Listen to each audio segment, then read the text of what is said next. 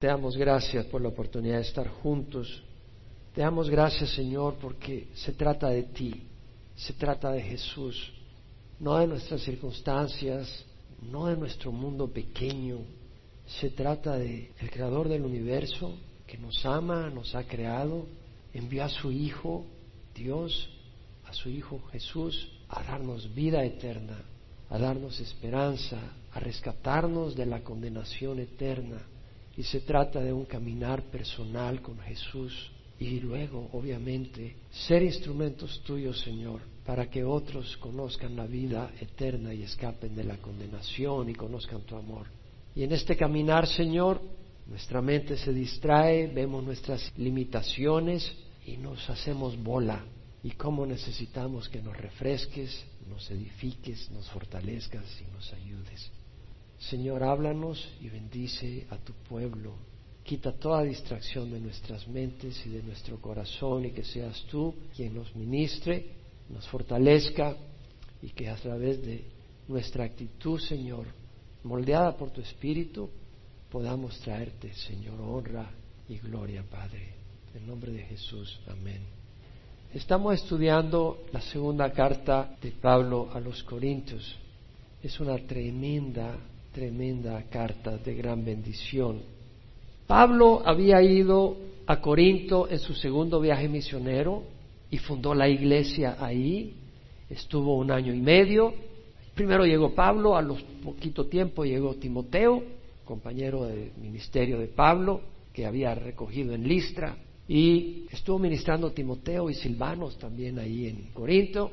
Ahí se encontró con Aquila y Priscila, les ministró a ellos, fueron compañeros de ministerio con Pablo, fueron a Éfeso, ahí los dejó Pablo, a Priscila Aquila, y de ahí Pablo siguió para Jerusalén, después regresó a Antioquía, a la iglesia donde había partido, y arrancó con su tercer viaje misionero, pasó por lo que es la parte oriental de Turquía actual, y después llegó a Éfeso, en Asia, y ahí estuvo dos años y medio.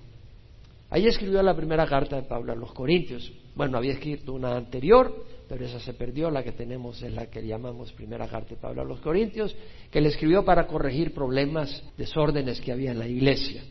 De ahí Pablo, después de escribir la primera carta de los Corintios que tenemos, para corregir irregularidades, problemas que habían y aclarar asuntos doctrinales, después de eso Pablo tiene que hacer un viaje urgente a Corinto desde Éfeso, porque había problemas y no se resolvía todo. Fue un viaje con mucha tristeza que hizo Pablo, no lo hizo gozoso, sino que fue con un corazón cargado, habían problemas que no se habían resuelto con su primera carta. Pablo regresa a Éfeso después de ese viaje y todavía seguían los problemas y manda otra carta, la tercera carta, una carta severa, fuerte, llamando a la corrección. Luego de eso, Pablo tiene que salir corriendo de Éfeso, porque los plateros, los que hacían los ídolos, sus negocios estaban viniendo abajo, la gente estaba dejando la idolatría, y entonces se tiraron contra Pablo, querían lincharlo y Pablo sale corriendo de, Éfeso.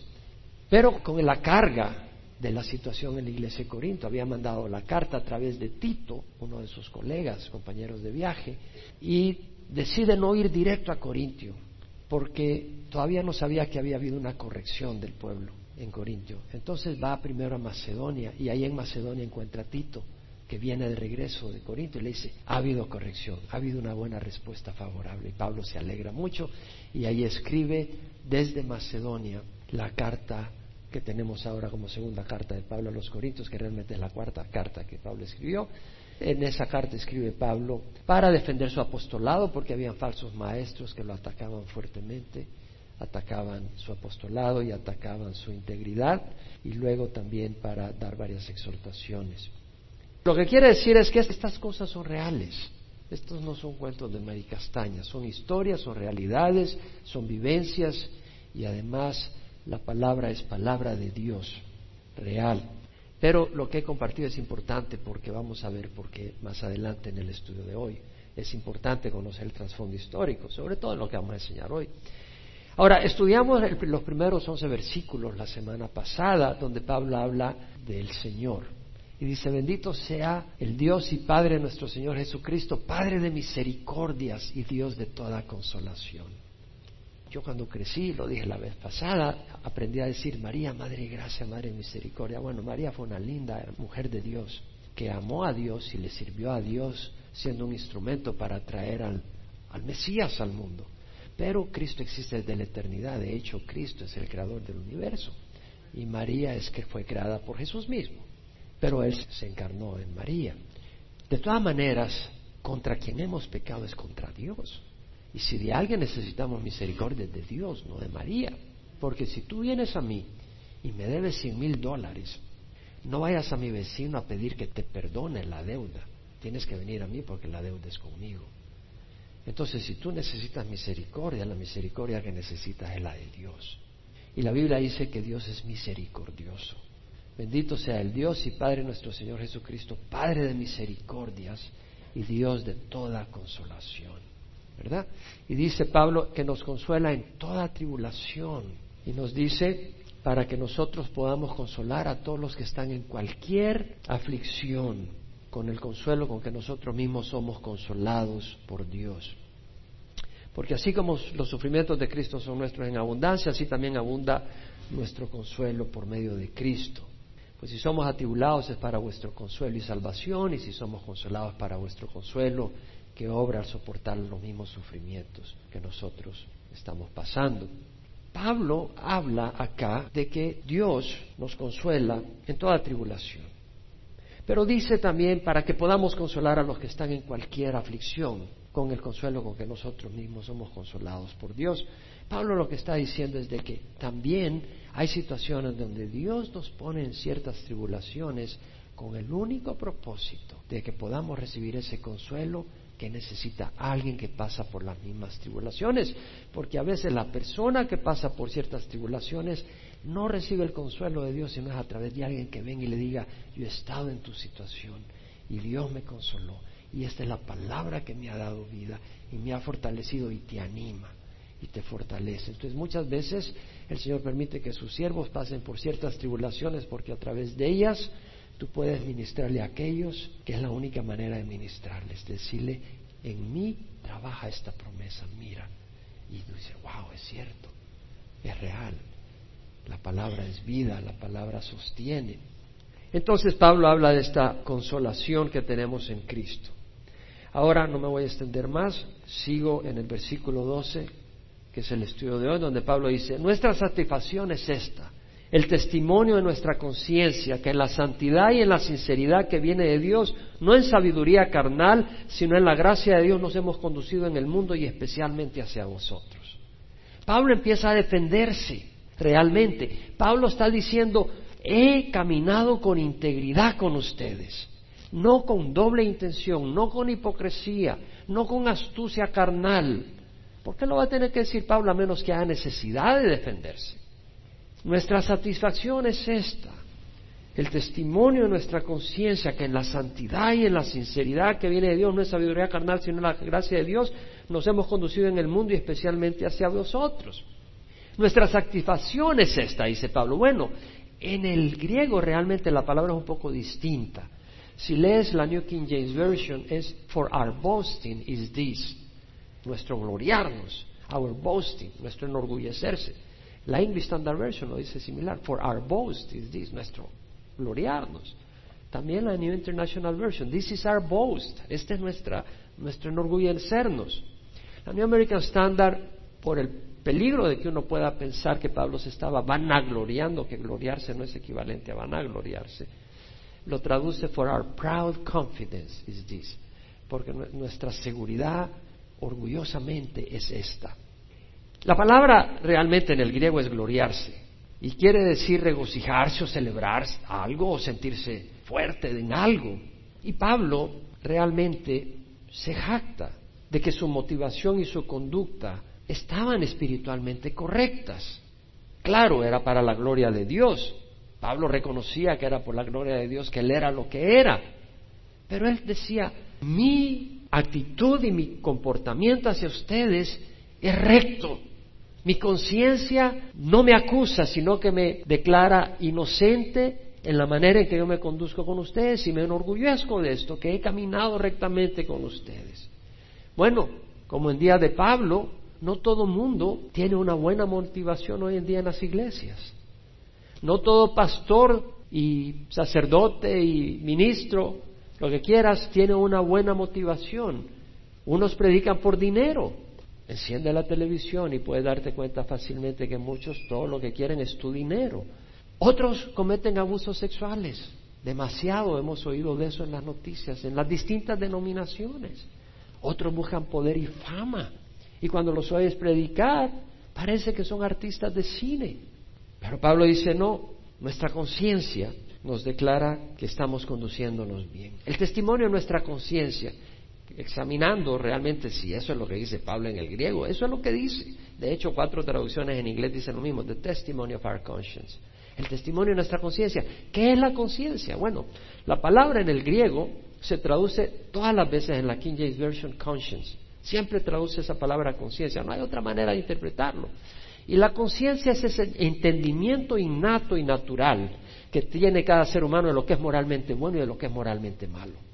Cada ser humano en todo el mundo, en China, en África, nace con un sentir de que hay cosas que están buenas y hay cosas que son malas.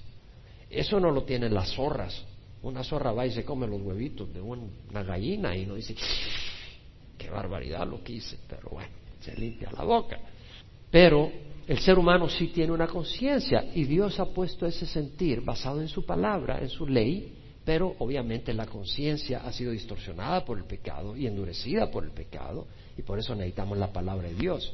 Pero es una gran cosa si la conciencia no te condena. Pablo dice, mi conciencia no me condena, tengo una conciencia limpia. Es bueno caminar con una conciencia limpia. Y si tú tienes una conciencia que te acusa, resuélvelo, se resuelve en la cruz. Todo el pasado que has cometido, vienes a Dios y le dices, Señor, yo la regué, yo fallé, perdóname. Y el Señor te perdona. Si la conciencia te llegara a acusar, pero tú has traído tus pecados a la cruz, el Señor es más y mayor que nuestra conciencia y su sacrificio en la cruz es más y mayor que nuestra conciencia. Ahora, Pablo dice, en la santidad y en la sinceridad que viene de Dios es como nos hemos conducido. Algunos manuscritos dicen sencillez, otros manuscritos dicen santidad. ¿Por qué? Bueno, los que tenemos son copias, no los originales.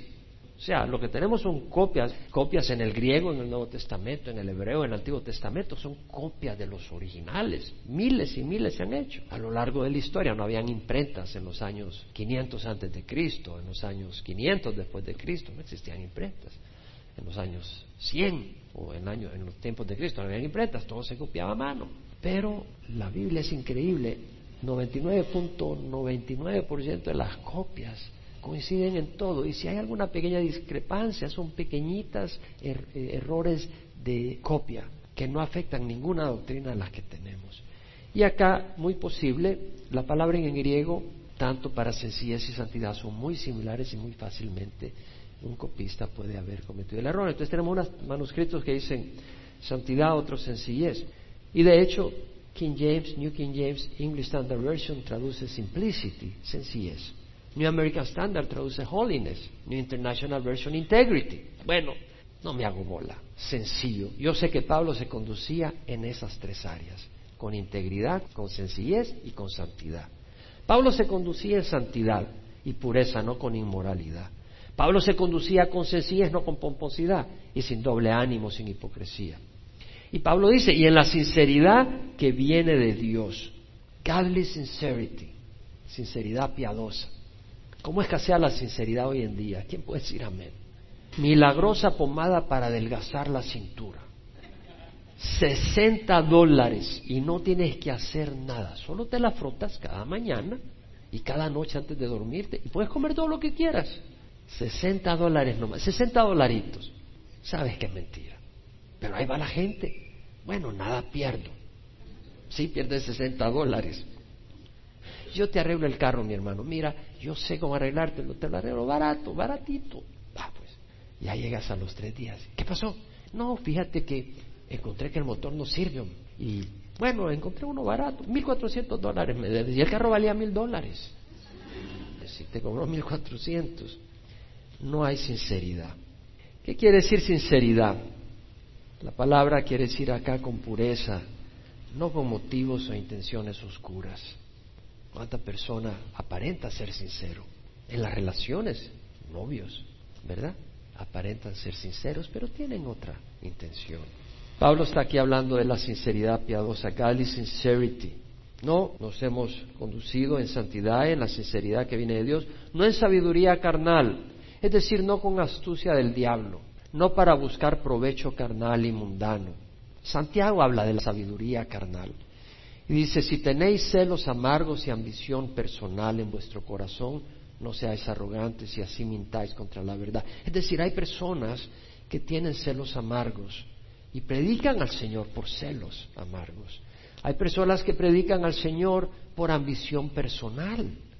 Santiago dice, eso es una sabiduría que no viene de lo alto, es terrenal, es natural para el hombre natural, pero no viene de lo alto, es diabólica, es natural. Pero donde hay celos y ambición personal, ahí hay confusión y toda cosa mala. Pero la sabiduría de lo alto es primeramente pura, pacífica, amable, condescendiente, llena de misericordia y de buenos frutos, sin vacilación ni hipocresía.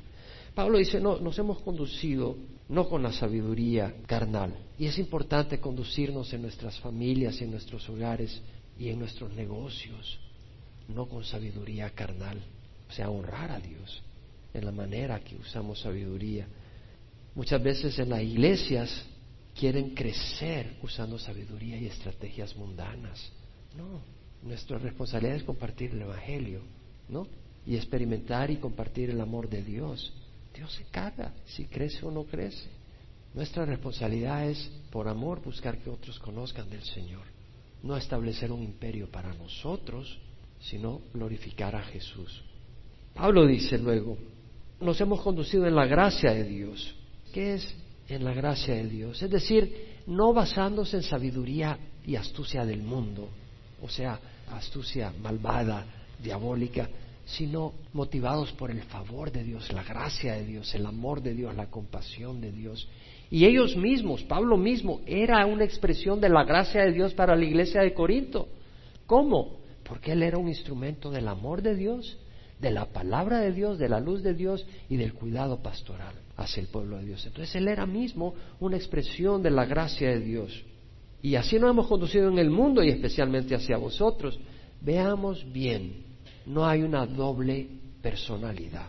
Te comportas de una manera en el mundo y de otra en la iglesia, no. Tenemos que tener una sola cara, no dos caras. No poner una cara en la iglesia y otra cara en el mundo. Dios está en todas partes. Y Dios nos mira en todas partes, no solo cuando entramos a la iglesia. Tenemos que tener una sola cara. Y vemos que Pablo tiene una dedicación especial a la iglesia. Dice, así nos hemos conducido en el mundo y especialmente hacia ustedes. Siempre la familia del Señor tiene que tener una atención especial de nuestra parte. La familia del Señor. Y luego Pablo dice, porque ninguna otra cosa os escribimos, sino lo que leéis y entendéis, y espero que entenderéis hasta el fin. Pablo está defendiendo y se van a dar cuenta que todo esto tiene sentido a la medida que vamos viéndolo dentro del contexto histórico también. Pablo se está defendiendo de que él no era voluble, veleta. ¿Sabes lo que es una veleta?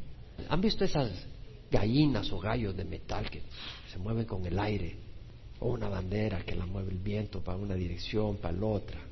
Ahí en los aeropuertos son como un tubo de papel o plástico y el viento lo mueve y le da la dirección del viento. Y dependiendo de la dirección del viento así se mueve.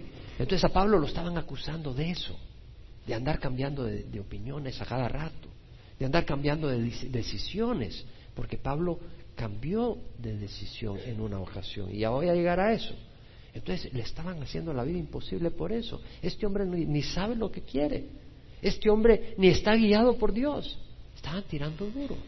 Y Pablo se está defendiendo y dice, ninguna otra cosa os escribimos sino lo que leéis y entendéis y espero que entenderéis hasta el fin. Es decir, yo no ando de, de, arriba abajo. Lo que enseño es lo que enseño, no ando cambiando, está diciendo Pablo. Y lo que enseño lo escribo, y lo que escribo lo escribo claro, directo, no ando con rodeos. Es lo que está diciendo. Lo que leéis y entendéis, dice Pablo. No se trata de interpretación personal, dependiendo del capricho de cada quien. Ok, tú lo interpretas así, yo lo interpreto así. No, la Biblia ha sido escrita para que cada uno de nosotros podamos entender lo que Dios nos quiere decir. No es que cada uno puede decir lo que quiera, tiene una interpretación específica.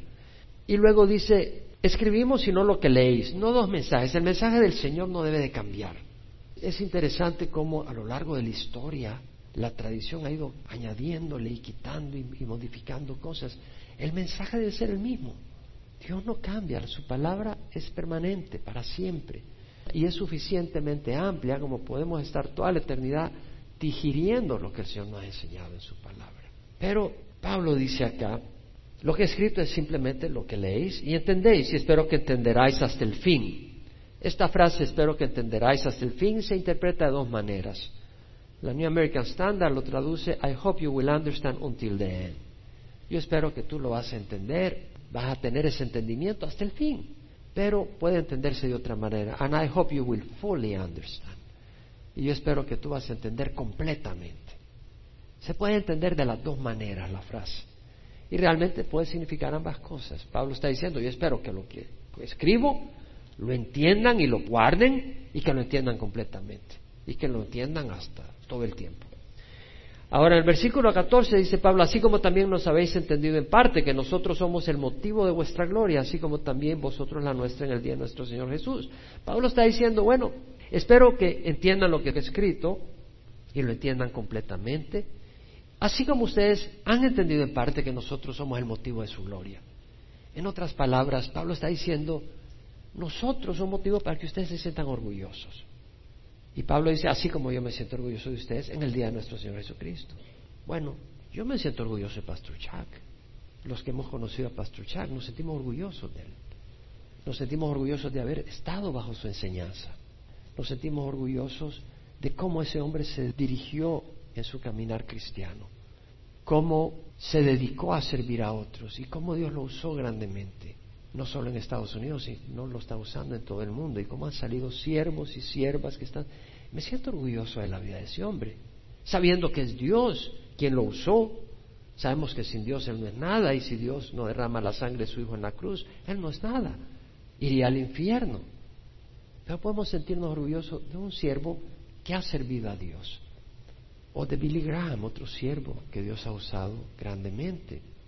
Y creo que no está de más de que en una iglesia los pastores se sientan orgullosos de su congregación de Dios y que la congregación se sienta orgullosa de su pastor. Si no se siente orgulloso de su pastor, tal vez no debe estar en esa congregación. Es una relación natural que debe de existir espiritualmente hablando. Ahora, Pablo dice, con esta confianza, con la confianza de que sé que ustedes se sienten orgullosos de mí parcialmente, porque no todos, había falsos maestros que estaban haciendo la vida imposible a Pablo. Pablo dice, con esta confianza me propuse ir primero a vosotros para que dos veces recibieras bendición. Es decir, quería visitaros de paso a Macedonia y de Macedonia ir de nuevo a vosotros y ser encaminado por vosotros en mi viaje a Judea. O sea, el plan de Pablo era salir de Éfeso e ir a Macedonia. Esto fue antes de que tuviera que salir corriendo de Éfeso. Salir de Éfeso, ir a Macedonia, que está al norte de Corinto, al norte de la provincia de Acaya, pero antes de hacer eso, irse directo a Corinto. O sea, él terminó yéndose por Macedonia a Corinto.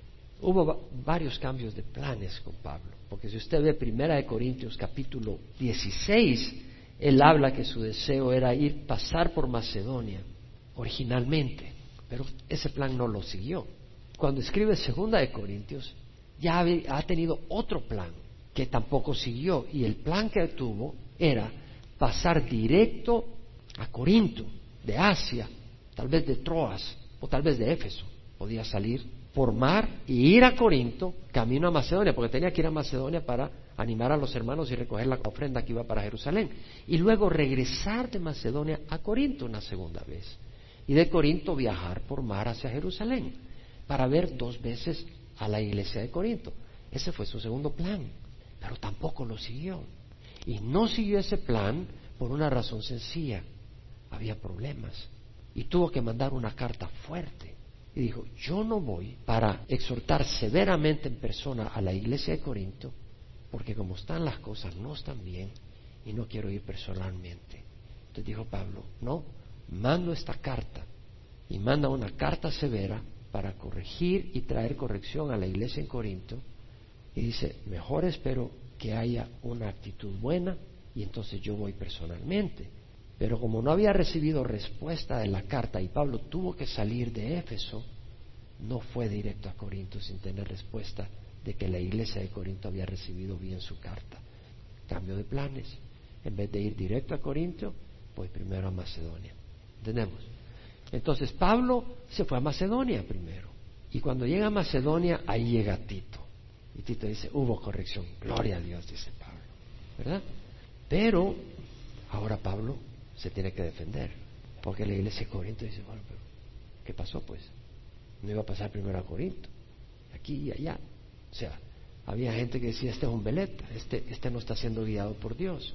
Y Pablo estaba siendo guiado por Dios y dice, por tanto, cuando me propuse ir primero a Corinto y luego ir a Macedonia y luego regresar a Corinto para luego ir a Jerusalén, así visitar dos veces a Corinto, ¿lo hice así caprichosamente? ¿Acaso obré precipitadamente o lo que me propongo me lo propongo conforme a la carne para que en mí haya al mismo tiempo el sí sí y el no no? No, dice Pablo. Como Dios es fiel, nuestra palabra a vosotros no es sí y no. O sea, Pablo está diciendo, no me propuse hacer esto precipitadamente.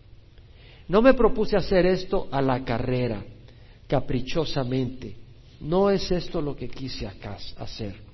No es que obré en forma alocada. Hmm. Entonces, Pablo, ¿por qué cambiaste de dirección? ¿Por qué al principio no lo tomaste en cuenta? Pues no sabía, pero ¿y el Espíritu de Dios no lo sabía para haberte advertido? Bueno, me puse a pensar en mi vida personal. Yo tenía planes de viajar el año pasado en noviembre. Tuve que viajar, un viaje de emergencia en octubre. Dios no me avisó que iba a viajar en octubre a ese lugar por esas circunstancias. No me lo dijo, no me lo tenía que decir. Dios no nos garantiza que nos va a decir todo lo que va a pasar en el futuro. Y tenía planes de viajar en noviembre y tenía planes de viajar en febrero de este año. Al Salvador me habían invitado a la Universidad Evangélica a predicar, a compartir. Tuve que cancelar los planes. Y le doy gracias a Dios que no me dijo por qué. Porque hubiera estado angustiado si hubiera sabido que en agosto del año pasado casi me muero por mi problema de salud. Y de ahí me vinieron otros problemas de salud que me afectaron como para no planear viajar este año y cancelar la conferencia de febrero. Entonces yo lo que veo es que Dios a sus siervos, porque somos siervos del Dios viviente, a sus siervos nos permite planear y buscamos del Señor, pero a veces no nos dice todo lo que va a pasar en el futuro. El Señor mira nuestros planes, dice fabuloso, sigue adelante. En el momento oportuno te voy a revelar que vas a tener que cambiar tus planes. Y Dios nos lo muestra. ¿Entendemos o no entendemos? Y eso lo que tiene que hacernos entender a nosotros es de que tenemos que ser flexibles porque Dios, nosotros no somos Dios. Los siervos, ustedes no son Dios. Yo no soy Dios, obviamente. Entonces, Dios nos revela cosas y a veces no nos revela cosas. Y planeamos basado en el plan de Dios, en las metas que Dios pone en nuestro corazón, pero después vienen situaciones, Dios nos revela y tenemos que modificar el plan. Muy importante entender esto. Lo abrazamos, lo entendemos, lo recibimos es muy importante, porque es importante para el caminar cristiano. Porque a mí me hizo reflexionar, bueno, qué bueno, porque ahora puedo entender con mejor claridad que no estaba necesariamente fuera de la voluntad de Dios porque yo había planeado octubre y febrero. Porque me preguntaba un poco eso yo. Bueno, ¿qué pasó? El Señor me lo aclara acá. Yo no siempre te revelo las cosas. Y no siempre me las revela por su misericordia. Ahora ya estoy armando planes para este año que viene. Estoy todo animado y ahí poniendo ahí varias cosas, haciendo llamadas, escribiendo, pero Dios es el que nos va a decir al final todo. Buscamos del Señor. Pero a Pablo le habían hecho la vida difícil por eso. Y Pablo dice, no, yo no soy Belet, las cosas pueden cambiar. Y luego en el versículo 19-20 dice Pablo, porque el Hijo de Dios, Cristo Jesús, que fue predicado entre vosotros por nosotros, por mí, Silvano y Timoteo, no fue sí y no, sino que ha sido sí en él Vea bien esto, el Hijo de Dios, Cristo Jesús, que fue predicado entre vosotros por nosotros. Pablo, Silas, Silvanos o Timoteo, ¿a quién predicaban? A Cristo Jesús. Tú nunca ves que prediquen a una organización. Tú nunca ves que prediquen a otro hombre. O a otra mujer. Pablo, Silvano y Timoteo no predicaban a Pedro, no se predicaban a sí mismos, no predicaban a María, no predicaban a una organización, predicaban a Cristo Jesús, al Hijo de Dios. Dice, el Hijo de Dios, Cristo Jesús, que fue predicado entre vosotros por nosotros, no fue sí y no. Es decir, Cristo Jesús no es sí y no. Cristo Jesús no es beleta. Él es sí, sí. Él es, si es de Él, firme. Y Pablo dice, no es sí ni no. O sea, no fue así y no. O sea, como algunas personas, oye, ¿vas a servir en tal ministerio? Sí, bueno, no sé. bueno, sí o no. Que eso sí sea sí, no sí y no. Tenemos que tener esa decisión en las cosas que hacemos. ¿Quieres servir al Señor? Sí, bueno, si me conviene, no sé, ¿qué, ¿qué hay que hacer? ¿Vamos a sudar? No, tiene que ser sí o no. Y el Señor es sí, no es sí y no, sino que ha sido sí en Él. ¿Quién respalda la predicación de Cristo cuando lo que se predica es a Cristo? ¿Quién respalda cuando se predica a Cristo? Cristo, Él. Por eso hay que predicar a Cristo, porque si tú predicas a alguien más, bueno, muy bonito que prediques a alguien más, pero no tiene el poder ni la habilidad para poder respaldar su palabra. Pablo dice, sí en Él. Bueno, en Hebreos 13:8 leemos, Jesucristo es el mismo ayer, hoy y siempre. El único que no cambia es Jesucristo. Cristo es llamado en Apocalipsis el fiel y verdadero. Pablo añade, tantas como sean las promesas de Dios en Él. ¿En quién? ¿Quién es Él? En Cristo. Todas son sí. Es decir, las promesas de Dios, toda promesa de Dios para el ser humano, se realizan a través de Cristo. En Cristo son sí, todas. No hay ni una que falle. Todas son sí.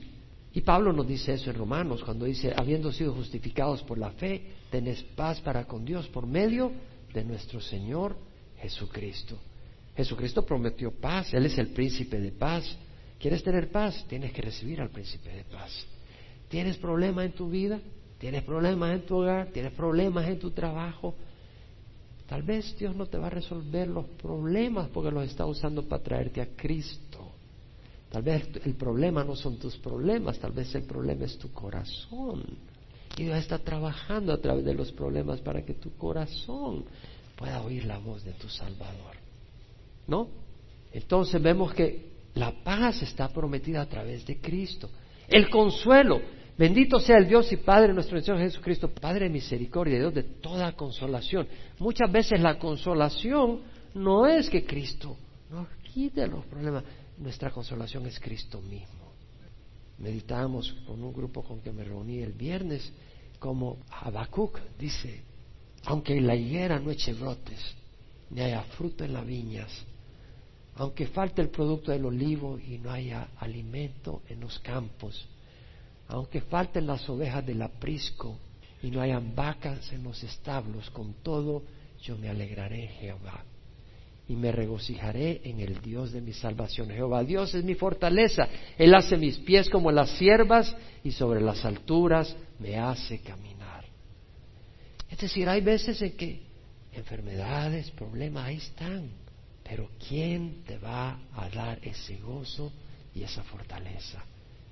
Cristo. Cristo.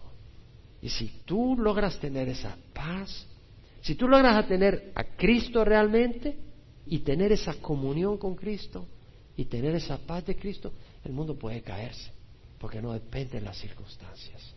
Ahí está nuestra victoria. Ahora, Pablo dice, habiendo sido justificados por la fe, tenemos paz para con Dios por medio de nuestro Señor Jesucristo, por medio de quien te hemos entrado por la fe a esta gracia en la cual estamos firmes. ¿Por medio de quién? Por medio de Jesucristo. Por la fe en Jesucristo tenemos entrada a la gracia de Dios, a los favores de Dios. Es por fe. Sin fe no podemos agradar a Dios. Por fe en Jesucristo. Él es la puerta, Él es la entrada a los favores de Dios. Tienes problemas, tienes situaciones. Dios es Padre de misericordias. Ven a Él, pero es a través de Jesús que vas a recibir. Que Dios te escuche, que Dios te bendiga. Todas como sean las promesas, tantas como sean las promesas de Dios, en Cristo son sí. Conócelas. Si tú no sabes que tienes en el banco un cheque esperando por cien mil dólares a tu nombre, y tú no sabes, nunca lo va a ir a cobrar. Lee la escritura, conoce las promesas de Dios. Y a través de Cristo esas promesas son sí, en Cristo. Y Pablo dice, por eso también por medio de Él, por medio de quién? Por medio de Jesús, amén. O sea, así sea. Sí, se cumplen, se cumplen, se cumplieron y se seguirán cumpliendo. Amén, para la gloria de Dios por medio de nosotros. Es decir, nuestra fe en Jesús trae gloria a Dios, honra a Dios. Y también nuestra fe en Jesús hace que Dios cumpla sus promesas en nuestras vidas, en nuestras situaciones. Y al cumplir sus promesas trae gloria a Dios. Porque cuando Dios hace grandes obras, porque tú por fe has puesto tu fe en Jesús, y Dios hace grandes obras, esas obras, esos milagros que Dios hace, traen gloria a Dios. Ahora dice Pablo, ahora bien, el que nos confirma con vosotros en Cristo y el que nos ungió es Dios el que nos confirma, y la palabra acá en el griego es establecer. He who establishes, dice alguna traducción. He who makes us stand firm, dice otra traducción, es decir, el que nos establece. La palabra en el griego quiere decir afirmar, hacer firme, asegurar, establecer. El que nos pone firmes en Cristo es Dios. Es decir, ni siquiera nosotros podemos estar firmes en Cristo. Qué incapaces somos, ¿no? No somos capaces de estar firmes en Cristo sin la ayuda de Dios. Esto es lo que dice acá. El que nos confirma con vosotros en Cristo y el que nos ungió es Dios. ¿Qué tenemos que hacer? Estar disponibles, ¿no? Oír la voz de Dios que está obrando y con su espíritu trabajando para que estemos fijos en Cristo. Ahora, ¿podemos rechazar la obra de Dios? podemos resistir la obra de Dios a nuestra propia destrucción. Y luego dice, el que nos confirma con vosotros, es decir, tanto a, la iglesia de Corinto como a Pablo, a Silvano y Timoteo, es, en Cristo es Dios. Y el que nos ungió es Dios. Y la palabra ungir, gio, eh, la palabra Cristos quiere ser ungido, similar a gio, que es ungir. Se ungía al sumo sacerdote en el Antiguo Testamento, se ungía a los reyes con aceite. El aceite representaba el Espíritu Santo, pero la unción era una consagración, que el sumo sacerdote era consagrado para servir a Dios. El rey era consagrado en Israel para servir a Dios como cabeza del pueblo de Dios. Pero esa unción no solo era una consagración en el sentido de que era apartado para el servicio, también era una representación de que el Espíritu sería derramado sobre estas personas para llevar a cabo la labor que Dios les había dado.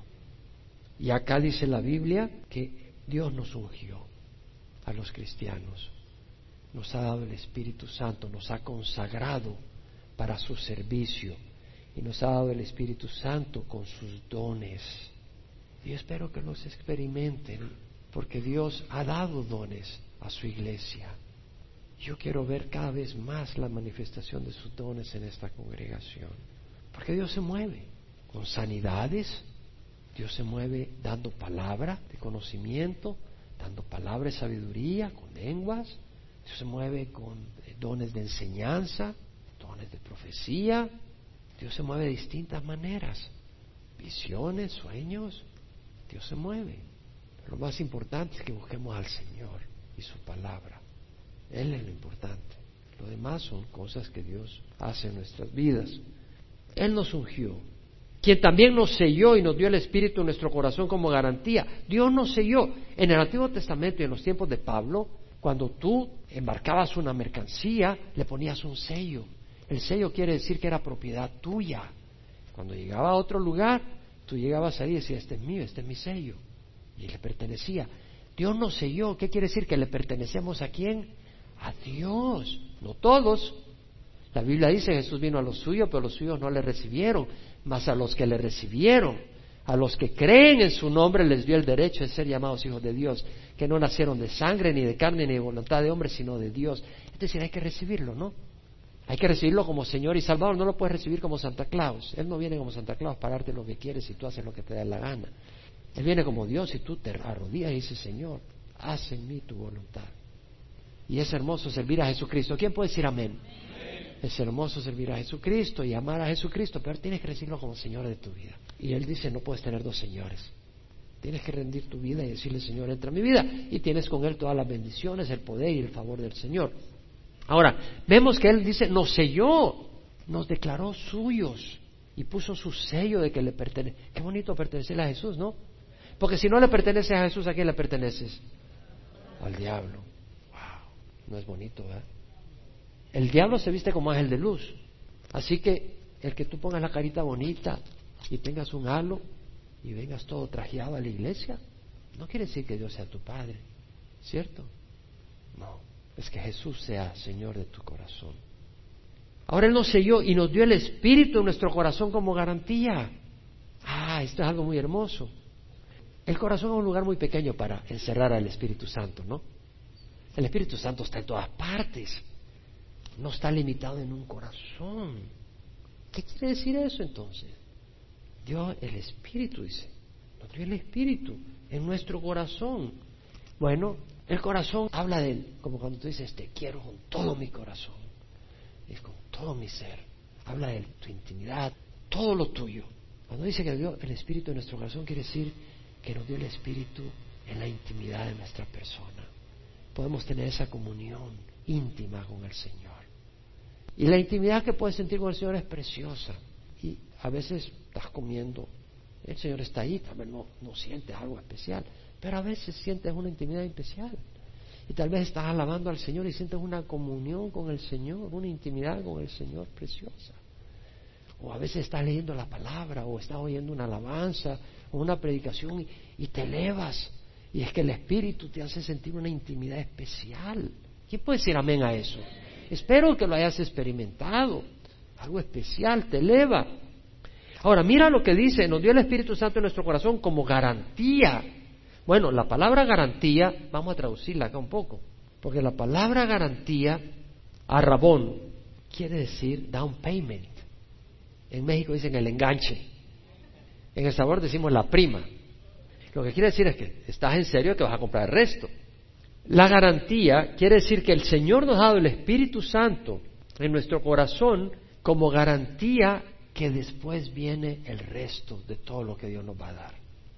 El Espíritu Santo es como quien dice el principio, es el principio de que Dios tiene para nosotros algo especial, un cuerpo redimido. El Espíritu tiene para nosotros un lugar eterno, una comunión con el Padre y con el Hijo y con el Espíritu Santo, en un lugar donde no hay muerte, donde no hay enfermedad, donde no hay sufrimiento. Es la garantía que Dios nos da, el Espíritu.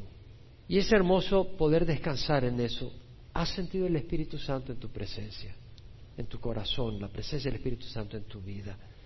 Quiere decir que el Señor te está diciendo, esa es la garantía, que un día yo vengo por ti, te voy a resucitar, te voy a dar un cuerpo nuevo y tienes una casa nueva. Eso es lo que el Señor está diciendo. Y luego dice, mas yo invoco a Dios como testigo sobre mi alma que por ser indulgente con vosotros no he vuelto a Corinto. Pablo no está jurando, porque el Señor nos dice que no debemos de jurar, y mucho menos en vano. Pero acá lo que está diciendo Pablo es, Pablo se está defendiendo. Da la razón ahora de por qué tuvo que hacer cambio de viaje. Y yo se lo expliqué al principio. Pablo dijo, yo no voy si no ha habido corrección, porque no quiero ser severo con ellos personalmente. Entonces mandó una carta fuerte y mientras no supiera la respuesta a esa carta, Pablo no iba a Corinto. Entonces cuando tuvo que salir de Éfeso, en vez de ir directamente a Corinto, se fue a Macedonia.